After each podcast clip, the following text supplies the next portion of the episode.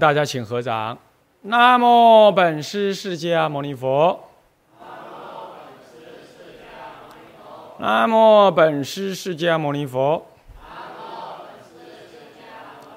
南无本师释迦牟尼佛。无上甚深微妙法，百千万劫难遭遇。我今见闻得受持，愿解如来真实义。中国佛教史，各位比丘、比丘尼，各位沙弥、沙弥尼，各位居士，大家阿弥陀佛。阿弥陀佛。啊，请放掌。啊，我们上一堂课呢，跟大家讲到讲义第十三页里头的丁三第三宗派成立起。特别的，又将这个理解研究期当中的一个重要的面临一个大时代的佛教因缘呢，再跟大家讲了一下。那么接着我们就谈到了丁三的李丁三这个宗派成立期，它到底是怎么成立的？我们今天要讲它啊。那么时间呢，大体上就是以两次的灭佛，第三次跟第四次的灭佛呢，啊为一个断点啊。那么，我们看看物二它的特征，这有特别提到的一些概念。南北朝末年，北方的毁佛行动，由于范围不及于南方，且当时佛法初兴啊，能毁损的内容相对较有限，因此未对佛教形成较彻底性的损伤。刮胡，此则不同于会昌法。这是这个后来的会昌法难所造成的全面性毁坏。这里头提到的，就是说，呃，毁佛当时是北周啊武帝他在毁佛啊，毁完了之后，南方呢，南方就隋朝呃帝国呢，这个宋齐梁陈呐，以陈为本，那后来呢，呃，陈的一个将呃的将军呐啊，那就是隋朝的开国君主啊，就往北方。将北方的北周给灭了，然后建立成为一个南北大一统的什么呢？大帝国啊！中国人又又又又总是呃合久必分，是分久必合。那果然说对了啊！那么呢，呃，这嗯，那合成了什么一个南北的大呃统一的大帝国？那就隋朝。这个对中国人当时来讲是不一样的。第一，呃，就。我们先讲说佛教好了，佛教就当时它是北周在灭佛，那局限在北方，南方照样兴他的，兴盛他的。虽然说这个时候宋齐梁陈这个陈朝被这个呃这个当时的啊后来的隋隋隋文帝呀所篡，可是基本上并没有造成很长期的动乱，他就是一年之间就兵变了，哼，就完成了。啊，就好像这样子，枪杆子出政权就这样改了，那也没有造成什么大的一个内战，事实上并没有。那么在这种情况呢，南方的研究照样好好的啊，而且南方在经由这个，呃，陈朝之前的梁朝，哇，那简直是梁朝，你要知道是南方重要的文公武治当中的武治最重要的一个成就者，是梁武帝哦。你不要看他后来老的时候有点糊涂啊，信佛好像刚给人感觉这个朝廷都不管了，朝政都不管了，似乎给人这种感觉呢。这个你可不要这样认为。他当时，他当时呢，南朝的文字是非常有名的，历史上是曾经有一段时间治理的非常好的，很巅峰的。那么这也那你看这么巅峰。人民爱戴他，说要做做国王、做皇帝，做了好久，啊，然后呢，二方面呢，他又信奉佛教，信奉到自己去受菩萨戒、受八关斋戒，还讲经说法，哎，这升朝廷里上班的时候呢，那个 那个文武百官都要来听经呢，是这样哎，他自己还当主法嘞，还教人家拜忏，还这样啊，弄了梁皇忏啦什么，就叫就请那个。请那个国师，当时的国师啊，主梁皇灿等等，这些还有水路，最早也是梁武帝。水路最早是梁武帝编的，找人编的，你要知道，他影响中国影响这么久。还有中国人为什么特别吃素，也是他老人家多事，规定怎么样？规定要吃素，出家人不吃素的话呢，犯刑法，犯刑法哎，哇塞，太严重了吧？是这样抓去，要抓去关呢。是这样搞了半天，就这样一路，他他老人家建立中国佛教很重要的几个特色 是这样，所以你想看，这南朝出了这么一位老梁，是不是这样子啊？那么他可不一样了，是不是这样子？那从今而后啊，那根基很扎实。那北方北方你灭北方，北方本来就注重实践，所以在研究的教理方面重镇在南方啊。所以你灭北方，那我后来需要的文献那没没怎么样，好好的啊，都放在电脑档案里头，好好的，没怎么样啊。好了，所以灭完了呢，灭完了马上就怎么样？被地方人人士说，就是因为灭佛了，你国家才会灭了。那再加上那个隋阳隋那隋文帝啊，大大的兴盛佛法。他兴盛佛法有两个原因，第一个当然他多少也信佛啦，受到。他儿子，也就智者大师的重要的在家弟子，隋文帝、隋炀帝的重要影响，所以杨坚本身当然也信佛，本身他真的是信佛，哦，他很礼敬这个出家人的第一，本来这样。第二，也有政治的目的，因为南北两地呀，这个这个同样重要的这个呃这个文化的资产，而且又不会有那么多的。呃，所谓的呃，这个本国思想的对立的那重，那就是佛教。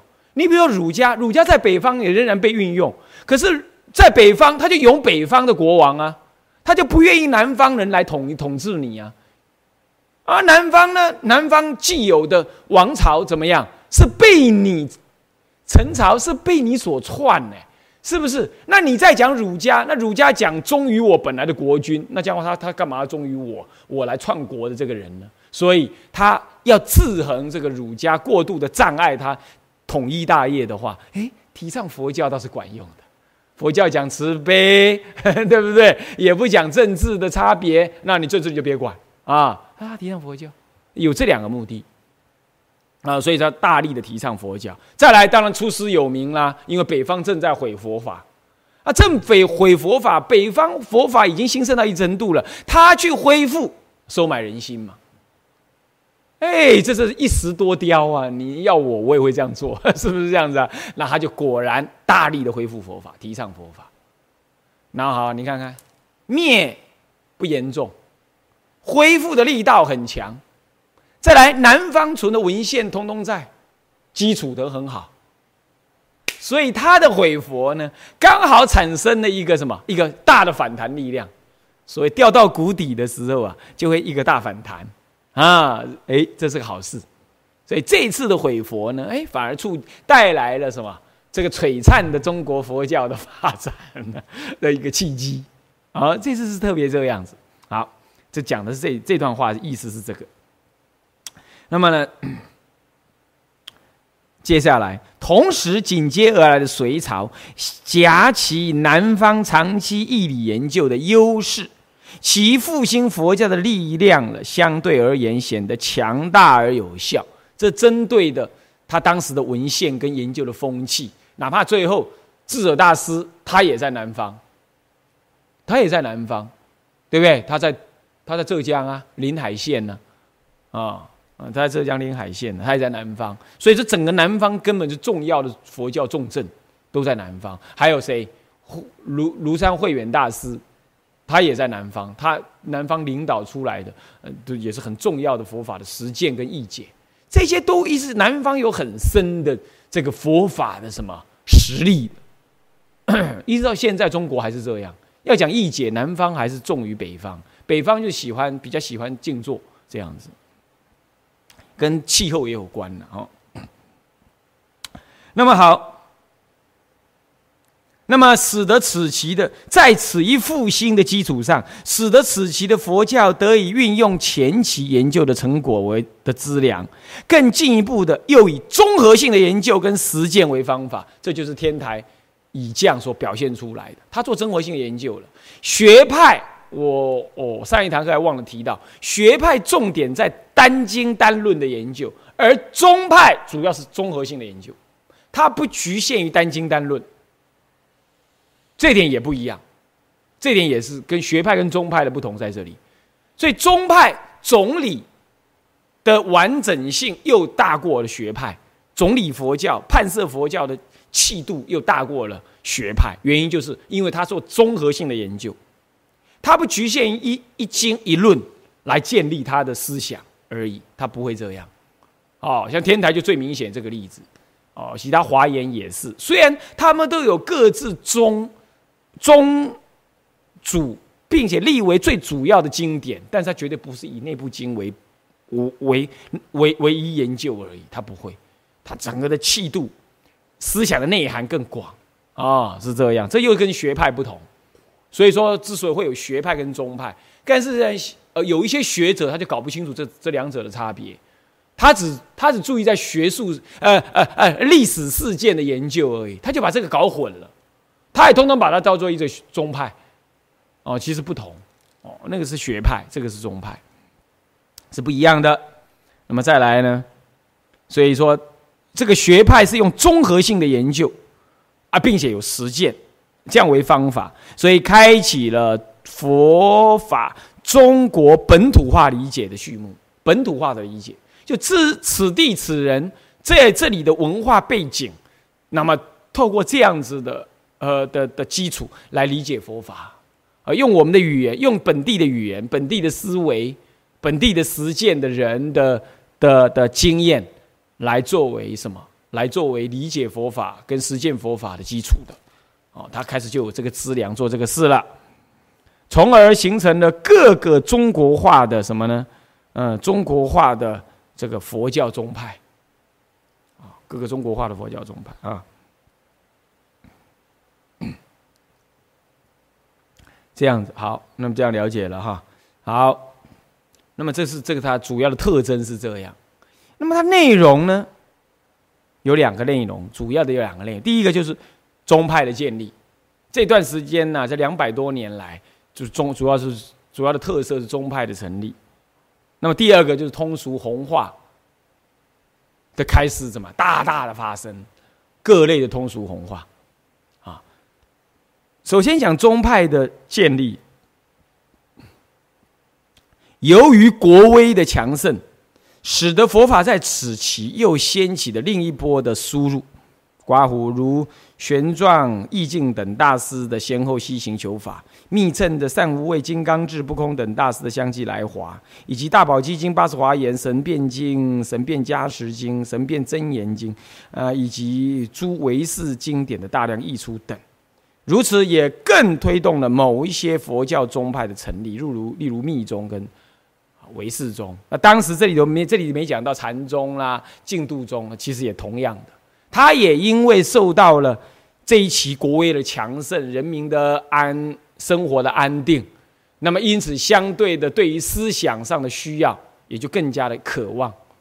所以说，中国的禅宗、净土宗虽然在隋朝、南北朝时代已经已经都已经有了它的前奏了，到了这里呢，都大大的在成立成为一个完整的宗派，啊。所以你看，唯识、密宗、禅宗、净土宗、密宗，呃，这个呃，天台宗、华严宗，中国的什么了？主要的八大宗派呢，几乎都在这个唐朝完成了，出现，而且建立重要的宗派性格都建立起来。那当然，宗派呢，重点是以实践为灵为为本的啦。啊，不完全是以研究为本，而学派是以研究为本。你比如说像禅宗，禅宗它的它的研究了文字的研究，相对的就比较没有那么注重，那么明显。可是它的实践可是赫赫有名，对不对？它有它一套一套固定的实践方法，而且呢，基于这套实践的方法呢，能够产生预期的效果，很强烈，所以它能够形成宗派啊。相对的学派就不能，学派就不能，所以说，是宗派本身有很强大的这种这种忠诚性忠诚度以及流传度、流传性，因为它用的是实践，实践才能真正流传的久远，不实践很难流传的久远。好，就是光讲说是不能流传的久远。我们从历史就可以看得出来，啊，是这样。啊，所以说这个呢是宗派的建立。这里主要提的是后来又新引入的，像唯识啊，唯识宗派啊，就法相宗啦啊，还有呢像密宗啦，啊，然后中国本有的天台华严啦，啊，然后再来呢这个啊这个禅宗净土宗啊，这几个宗派啊，好，那么。啊，当然，同样的，律宗也在这个时候重要的成立，也是什么？唐道宣律师，对不对啊？也是在这个时候成立律宗，啊。那宗派的成立，这里头呢，当然要真正细细的研究起来，那可多了。那这个到时候我们在课本上面，在另在主要的课本上面再。给予说明，我们现在只是有个更改的概念而已，哈，所以不必在这里就暂且不多说。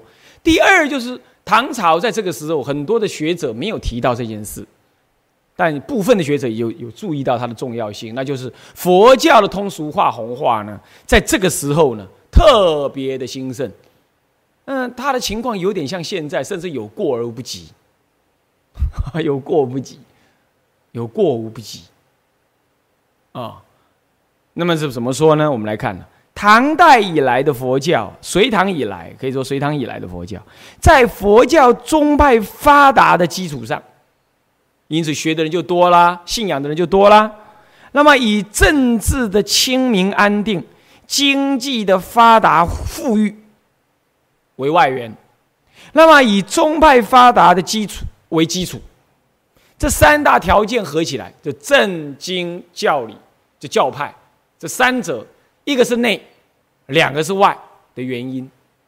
然后呢，因此对于社会的红化工作呢，就采取了积极主动的态度。诸位啊，这几句话可重要的很呢。我们台湾现在政治清不清明，安不安定，经济繁不繁荣，发不发达？佛教内在的宗派，或者是实修，或者是研究的风气兴不兴盛？我们再来谈这三样具足了什么水准？我们再来谈台湾的佛教到底有没有直追大唐帝国？我看了门儿都没有，事实上是没有。所以你要先看条件，条件有没有足够？不过没关系，历史在人为啊啊！我们要去创造。哈，要去创造啊，经济的发达富裕，政治的清明安定，那么呢，这个呃宗派的发达，这样子呢，三者为和合因缘呢，就完成了什么？完成下面这种世俗红化的非常主动。你比如说，第一世俗的法会，从那个时候开始到现在，没停过。啊，没停过，真的是没停过。出家人每到这个盂兰盆法法会的时候呢，就是各地区通通要办法会，这样特别忙碌。这个从那个时候开始到现在没停过。我告诉你，更早之前在南北朝就已经都这样，反倒是玉佛呢受到了阻碍，玉佛也几乎没停过。但是呢，这格局太小。南北朝时代的玉佛啊。是文武百官罢朝，立为国定假日。那个呢，这南朝、北朝都一样，这万人空巷，通通呢到那个街头来了迎佛像，他们有迎佛，要把佛迎出来，然后大家都在门口上面设香案礼拜求福。那么呢，而且这还是国际性的节日。什么耶诞节的暂且靠边站，嗯，从西域、印度、中东一带一路通通在过这个节日，过这个佛诞节是这样过法的，是万人空巷啊，这样过啊，是这样子过的，诸位这样了解吗？那呃，这个呢就是世俗法会了啊。那拜忏从梁武帝之后，那更是什么？继续的在那里拜啊，水陆照做啊，这样。然后呢，公生斋会，这个台湾好好歹是恢复了，呃，恢复的不错。现在北中南东通通有了，连东部也在办拜斋斋生了啊，就越办是越大，越搞是越大啊啊！本来是全啊全省斋生，后来不够看，全国斋生。嗯，还不够看。现在全世界再生，全世界再生，我看还是有点不够看。啊，将来全宇宙再生，我看他怎么栽啊？反正就这样，越搞越大，明堂越说越大。不过也无所谓了，一年来这么几次动员动员呢，啊，让佛教徒也动一动也好。啊，这倒是可以哈。斋生、公生斋会，啊，再来意义就是什么呢？居士的信佛团体以诵经祈福为为主的。这个不是龙华派的哈，不是，所以居士自己来诵经，互相帮忙祈福，这是意义啊。后来当然也可能演变成为这个什么呢？这个斋教，龙华派这种斋教，这种也有可能哦，拿这个为根本。不过当时是这就居士的联团体就对了，好，还有个莲社、法社等等，以佛法的修持为主的四众团体，啊，这法社这里头包括莲社。啊，念佛会等，通通都在算在内，就是法色。所以当时都有文献记载下来的。你看多兴盛，你看看，啊，还有呢，蜀讲起于唐初啊，盛盛于中唐之后啊，中唐之后啊，唐初干嘛叫什么叫蜀讲呢？就把佛法呢通俗化的演说，通俗化的演说。不是讲经说法这种在寺庙里头讲一部经，这样就是所谓的佛学讲座这一类的，人家在唐朝就干了，就这个了啊。还有呢，变文、变相图等，变文就是说将文有所变，就将不极乐世界啊，这个极乐世界怎么样怎么样好啊？我把它画成图，印成纸张，刻成木板流通，或者刻在什么？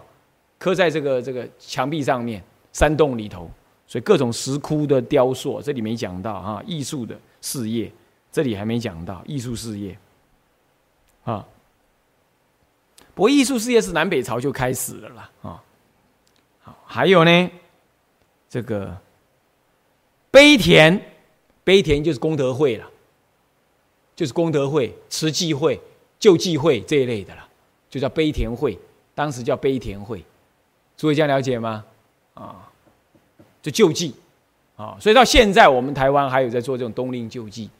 我们市里虽然在建设，处处缺钱呢，我们也少分的去做一做这种事，啊，我们也做啊，我们学校啊什么，我们也做，要去建立奖学金呢，清华市清寒奖学金，也 要去弄，那这个也不能不能落人后，对不对？是不是这样子啊？啊，这个也去做啊，这就是一种碑田。你看看，这就是有传承的。那唐朝就这么干了啊。还有养病房啊，碑田还特别的，碑田就是主要就是医疗医疗的资金给予啊。像现在台湾也有也有嘛，非常多，对不对？是不是这样？功德会就给予医疗救济，是不是这样子啊？然后这里养病房就干脆就建养老院、医疗诊所，干脆就这么做。那当时这就是一个红通俗的弘法，啊，类似像现在台湾有一些什么什么啊，像慈济建立什么那医院那样，那唐朝就已经有了，是这样。不过没有把它标举为哦，它是唯一的菩萨道，那不是，就它就是它也是其中一种弘化的功能啊，是这样，叫养病房，这是医疗体系啊，一个是给钱，一个是干脆的建立这个什么，建立这种医院。建立医院就对了啊，但是呢，医院呢就讲到医院了，医院应该更广泛，不要等他有病我来医，而且纯用西医的角度。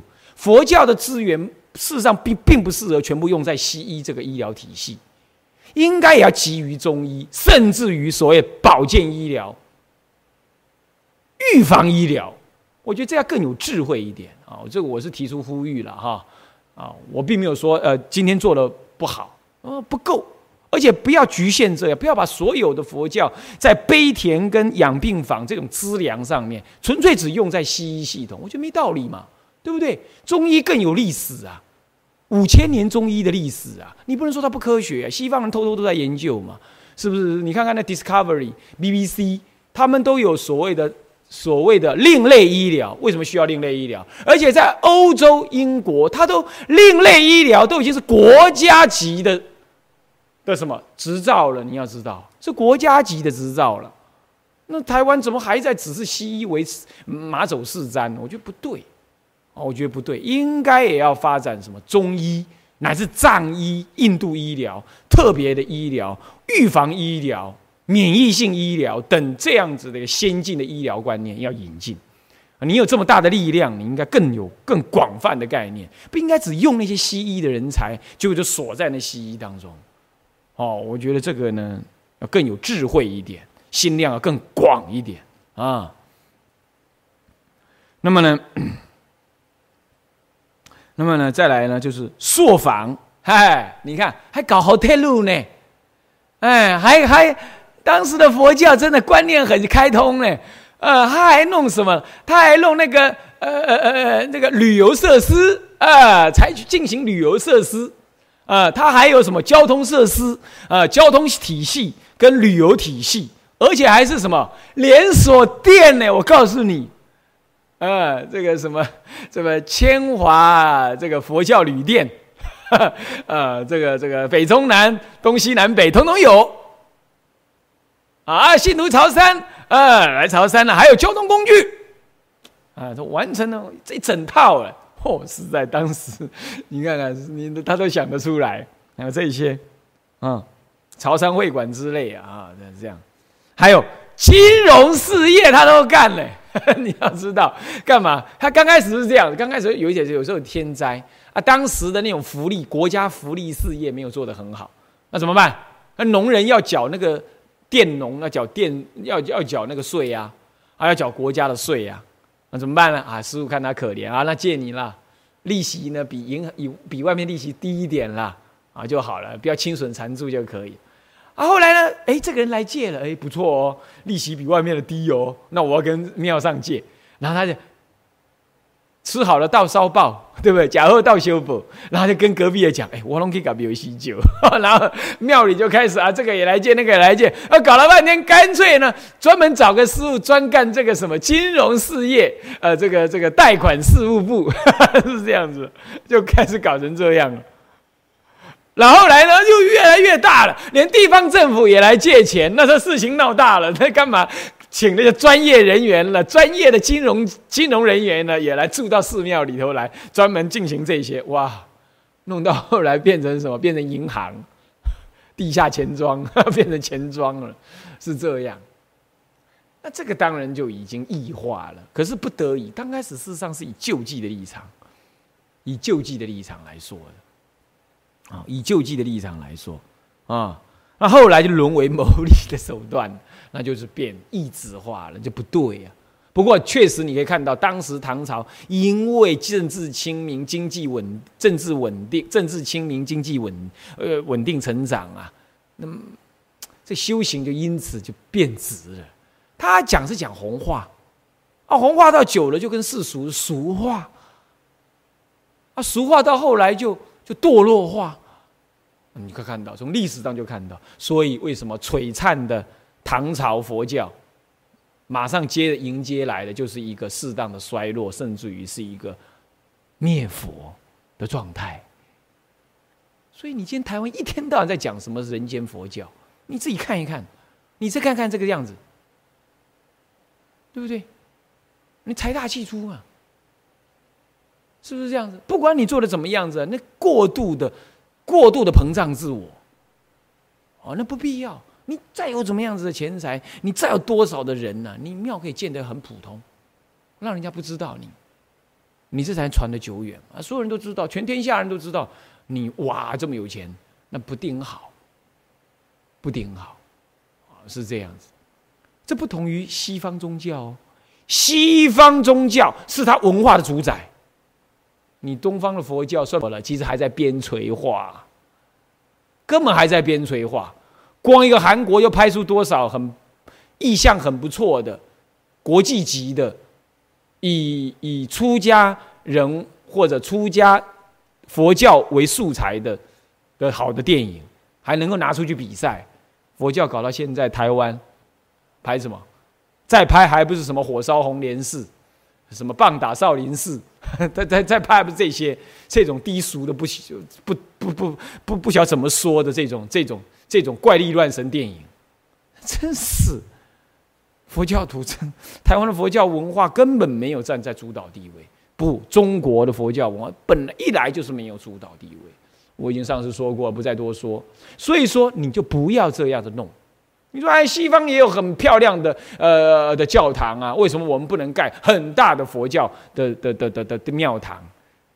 错误类比哈，这是一种很负面的类比，很负面的类比啊，这不对啊。那么再来讲到所谓的他的所谓呃通俗红化。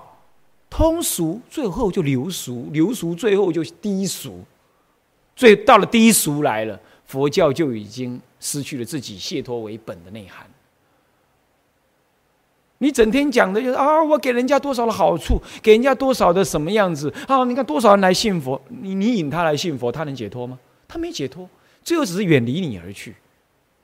你还隐藏解脱这个道理，不敢讲，哈哈，那只是笑话。佛教的。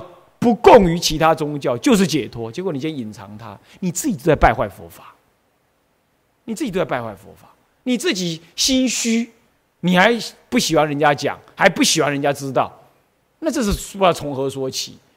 那讲解脱，你今天说啊啊啊，出背着出家衣服，当时你出家的时候说什么啊？剃度烦恼丝，呃，着上解脱清净服。那解脱怎么解脱法？这个袈裟你怎么背的？是解脱这两个字从何说起啊？所以说不能够这么低俗。所以说不要一再的讲人间话，人间话永远不能够离开解脱这个本质。你讲人间话，所以本来佛教就在人间啊，这个观念。所以我们又看出来啊，当时的唐朝了，已经甚至于大搞大到金融事业，是这样，乃至其他的盈利事业，比如说啦，哎，土地出租。土地出租哦，一直做搞到民国初年都在干，佃农。那个我师傅跟我讲啊，那个一个大庙里头啊，当家分内当家跟外当家啊，内当家就像我们吉师傅这样在干的内当家，整天在庙上啊，哎呀，这个也是叫他，那个也弄他，他在庙上忙的要死。那外当家呢，没几个人认识他，他整年在外头干嘛？收租。收租搞关系啊，拉关系，这样子哇，那个庙的土地多到怎么样呢？这多到他庙上的人没几个人知道到底多到多少。他可以庙在福建哦，土地在上海有一堆哦，然后要去收租啊，收租收收，这样一年到头刚好在各个土地上走一圈，要走完一年。收完一年的租，然后一年的某个时候，半年每半年回来把这些钱缴到庙上来，然后他待个两三天就又出去了，啊，又继续再去收租啦，啊，然后呢啊拉拉关系啦，哦，那庙是会非常有钱，是是有这样，你说你能这样干吗？这样还能修修什么行？啊，风气就不佳。风气就不佳，所以要苦苦一点还是好的，啊，苦一点还是好的。即便是要修行，也不要建那个大大而荒唐的，那受用不了啊。住持的人有能耐，下面的人不一定有那个福报撑得住啊，啊，那就很快就乱了，内斗乃是怎么样啊？就是不要这样做啊，这是反而是烫手山芋啊，烫手山芋啊。所以说呢，这个呢，然后还有产物买卖，买古董卖古董啊，产物买卖啊，就是这样子啊，乃至于大寺院的建设等等啊，这个，那么呢，虽有不少于后期，逐渐的倾向于变质与不如法，但也都对于佛法的佛教的平民化、普及化做出了贡献，啊，这倒也是真的啦，啊，那么你就看到有些大庙啊，整天就是什么，呃，今天又有哪一国、哪个地方、哪一省、哪一县啊、哪个地区，嗯的人呢，要来预约参观，参观，啊，就像的什么呢？啊，像的博博览会一样，哈，那这样当然也可以普及化、平民化了。可是，如果你佛教要兴盛的久远的话，你要稍微控制一下这个动这个操作，啊，这个操作呢，就一久了之后呢，它会世俗低俗化，而且你这种操作，你一定要运用很多很多在家世俗人去帮忙操作，那这个时候呢，价值的建立、修道气质的提升就根本不可能，因为你依靠他，那你就得听这世俗人的概念跟价值。那你就不能提升修道的解脱无我无求的这种价这种概念就不能了啊！这样诸位了解吗？所以就很难啊，就很难。嗯，这就是当时的通俗化。所以说，这种通俗化就种下了后来这个兴盛的这一两百年了之后，慢慢就走衰微，甚至于一直到了灭法。的这种最强大的，对对对对灾难，你要知道，他是动用后来的会昌灭法这一期的会昌灭法一定要讲到，会昌灭法是简直就是动用到国家体制全面化、有计划，而且是从南到北，是从中到西，而且单一性的对你冲着你佛教。很多的之前的灭佛，几乎是把其他宗教也一起也也干了，然后也也也灭了，甚至于嗯局限某地区，时间也很短，而且有时候也不一定很有计划。他这个是筹量很久，筹备很久，啊，一波一波，一波又一波，很恐怖，很恐怖。所以呢，可见呢，真的是惹毛了当时的人，当时的当时的那种那种整个时代环境。所以我们终究是宗教嘛，好，我们还没有一方面，我们并不是文化的主导者；二方面一直都不是哦，到现在还不是哦，啊，那二方面呢，我们终究也是宗教，尤其是佛教，长期以来被看的是清心寡欲的、少欲知足的，所以你过度的外显，就会种下衰亡的原因。从历史你一定看得出来，相信我。所以为佛教有心的人，尤其是居士，不要再去锦上添花了。啊，你这样你在帮助佛教更加的衰亡。从历史就可以看得出来。啊，所以讲解历史，要用现在的实践的角度来看它。啊，你头脑要清楚。所以不要再用你的贪婪心去选择你要怎么护持佛教，要用智慧心，要用佛法长久怎么样弘传有价值性这种观念来护持佛教。啊啊，也不要架着师傅蛮干那些世俗的事物，啊，也不要这样做，很多这种事情。哎，师傅啊，带我们去旅游啊，啊，带我们去哪里玩呐？哎，什么？那师傅师傅出了家吃十方的米，专干这种干这种所谓地赔全赔的事啊，那简直是荒唐啊！那你怎么怎么做这种事嘞？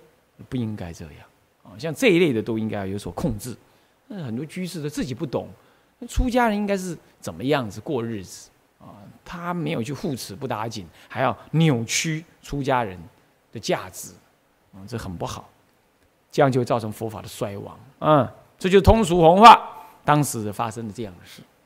啊，好，那么这就走向了衰亡了。那么会昌法难是这么样子强大而有有有计划、全面性的来毁佛，而且他是站在一个道教支持道教的立场来毁佛，嚯！那更恐怖，呃，更加的，更加的恐怖。那么在这种情况呢，就进入了丁巳，所谓的什么主数容色期。这主数容色期呀，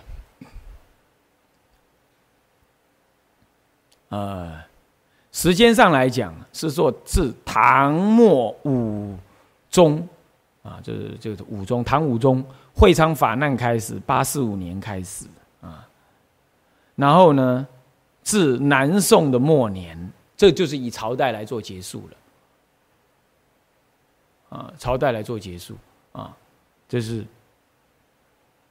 西元一二七八年为止，这个凡有四百三十余年的时间，约是五代开始到宋朝一整个宋朝，南宋跟北呃北宋跟南宋两宋之间啊，这时间总共有四百三十余年。这一段时间呢，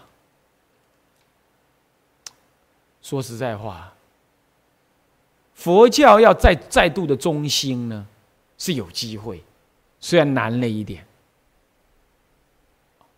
但是呢，可能失去了几些关键。我觉得这是研究这一这一期的佛教史的人应该要注意的问题。为什么呢？你想想看，第一，一个会商法难，再怎么说这么对，没有错，是这么的严重。那如果这么严重，佛教就要挂，就注定再也不能恢复的话，哈，如果是这样啊，那么，那今天今天中国佛教该怎么办？中国佛教其实遇到了一个类似的类似的状态，两岸其实都有啊，都有，对不对？在台湾的话，我说过，五十年前来到台湾的这一这一这么多的长老大德们，有的事实上还年轻啊。坦白说，道业还没有成就，对，还在逃难当中，临时来的，有的根本无心在这里常住，因为他觉得马上就回去了，是不是？那有有几位是道德学问都很高，来到这里，可是没有基础，没有道场基础，没有丛林，甚至于没有出家徒弟，这样颠沛流离。所以他展现出来的实践的风格呢，坦白讲有限。所以我们今天继承的，有时候都还要从他们身上再往前看一些，所以并不多。所以这样的继承其实也是一种难也是一种难。相对于这样被斩断的情况，也是一种难。两岸就这样被隔断了，这种难。那大陆跟大家也都承认，好，大家都承认文革的。极度毁坏，是一切皆毁。出家人被扫地出门，寺庙被破坏成为嗯工厂、住宅区、学校，乃至荒芜，经典完全的毁失，修行人被迫还俗。今天大陆要再恢复，大家心里都明白，这困难重重，要找一个。从那个时候到这个时候都没有还俗过的出家人，恐怕不难不容易。像这样子、这样子的回法，我说跟会昌法难来比一比的话，啊，其实有过无不及哟。那如果会昌法难就没有恢复的机会，那我们今后还有什么希望？所以我们一定要在这会昌法难这件事情上研究出当时的契机。到底是什么把握，什么没把握？哦，我们在观望。我们现在，那到底我们应该把握什么？是这样看啊。所以说，会商法的这一期主数容色期拖了四百多年，很长。可见，这当这当中四百多年来，我们掌握了当时的佛教掌握了什么机会？然而又面对了什么原因？它不能再恢复一次的唐朝大。大兴盛的那种隋唐的契机，为什么？我们要以隋唐当时兴盛时候佛教呢，作为我们复兴佛教的一个蓝图跟典范。我们要取乎上啊，历史研究我们要取乎上，再怎么知道它不可为，也要为之啊。好歹我们做不到了，我们也知道为什么做不到，也要了解。所以这一期主述龙社集呢，反倒是很值得研究的，因为衰不衰败，其实就是从这会昌法难之后作为这之后的一百年内为关键。所以要研究会昌法难之后的影响，以及之后一百年间的佛教，应该是有心的佛弟子重要的历史课题、历史研究主题。没人研究，或者有研究的没有没有翻译进来，还是说还没去查到？我所看到的日本的也都是主主要的一个长期的佛教史的研究的而已。针对会昌法难的研究，诸位啊，去找书来，我们来看一看啊。会昌法难的影响，成因发生当时是怎么样？后来造成什么伤害？怎么影响？以及之后恢复的时候的一百年当中，到底中国佛教发生了什么事？为什么没有把体质恢复起来？是有了什么先天的限制？那我们今天有没有？如果说，如果说哈文字上的毁失，我告诉诸位，那还真是。你比如说南山三大部戒律不兴啊，会昌法难的最大伤害应该在这里。南山三大部从今而后呢，在中国就没有名字，有名而无实，看不到那种书，你就可想而知当时到底怎么回事？是没有人在研究戒律，还是怎么样？还是这没有人？哪怕是一本一套都没有人抢出来吗？怎么当时没有恢复戒律？我觉得这是当时的黄金一百年之内恐怕没有做的是这个。只是说我没有我我们要去再去研究就对了。所以一直到清末明初，三大部的名字只听得到而已，没有人看到。可是到今天。台湾有一点希望，那就三大部不但在，而且研究的人多，而且读的人也不少。我们直接就直接贯穿到唐朝道宣律师的三大部的的本文当中来，而且以去研究它，这点是有不一样的。那么我们就要研究会昌法难结束这一百年当中，是不是就是没有这个东西？Key point 会在这里。有差别。如果真是这样，那我们有希望。我们有希望。一切佛法的三学以戒学为基呀，戒海澄清，教法自然圆明。教法圆明，实践成就早晚的事，这是一定的。诸位这样了解吗？那我们有没有机会？你看看，在二十年前。呃，海公有一次去南普陀，那个时候我们都还没到南普陀啊。那么海公有一次到南普陀去看看广化律师，广化律师就问他说：“呃，海公就问他说，你现在最近在寺里做些什么？”他说：“我刚好最近在寺里做二十人忏身，二十声的忏法。”那海公就赞叹他说：“哦，我们在香港这个二十忏、二十身忏的都已经不可闻了，不要说在香港。”在中国，当时的在这之前的中国是不可闻的。然而，今天二十声的唱法在台湾做得到，对不对？做得到，我们自己都做了好几次，对不对？替人家做了好几次，是不是这样子啊？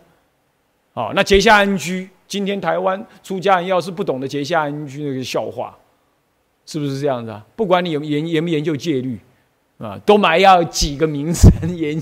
都结下安居一下，是不是？这一点会不会是跟会昌法难之后的一百年不一样的？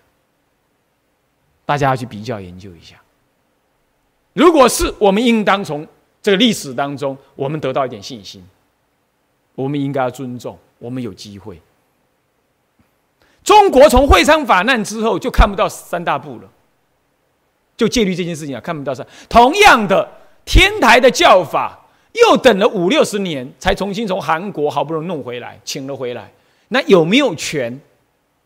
不全。你今天看看天台的教典，不全。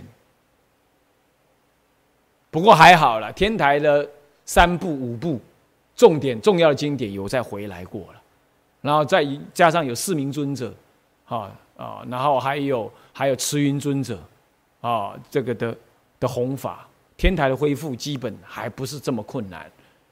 那像戒律完全依靠的是文献，毁掉，戒律一毁，再加上所谓的不立文字、潇洒的禅宗大兴之后，会不会这样子造成了中国佛教失去了一个修行的根，而一路走向衰亡？很关键在这一期，诸位啊，有志之士啊，要好好研究这一期的佛教。宋朝佛教的专题研究很少见，要研究，为了我们未来的需要，啊，好，那么我提先总说这一期的价值，哼，这一期你这样就了解了，诸位这样了解我分歧的用意了吧？啊，不讲这个你怎么知道啊？我这个分歧也，嗯，也，也也也不过就是分歧的一种嘛。我这个分歧带有很深的一个佛教的内在的观点，跟一个时代的需求价价值意义在里头所以不同于一般学者，他分歧只是纯就文献上的需要跟方便来做分歧。这就是告诉你的，一再告诉你，一样可以很客观的研究佛教历史，但是用心不同，你看到东西会不一样，你研究的主题会不一样。我用这样的立场来告诉诸位，这样听得懂了吧？好好，我们今天课上到这里。向下文长复以来，我们回向：众生无边誓愿度，烦恼无尽誓愿断，法门无量誓愿学，佛道无上誓愿成。自归依佛，当愿众生体解大道，法无上心。自归依法，当愿众生深入经藏，智慧如海；自归一生，当愿众生同理大众，一切无碍。愿以此功德，庄严佛净土，上报四重恩，下济三途苦。若有见闻者，悉发菩提心，尽此一报身。同生极乐国。南无阿弥陀佛。南无阿弥陀佛。南无阿弥陀佛。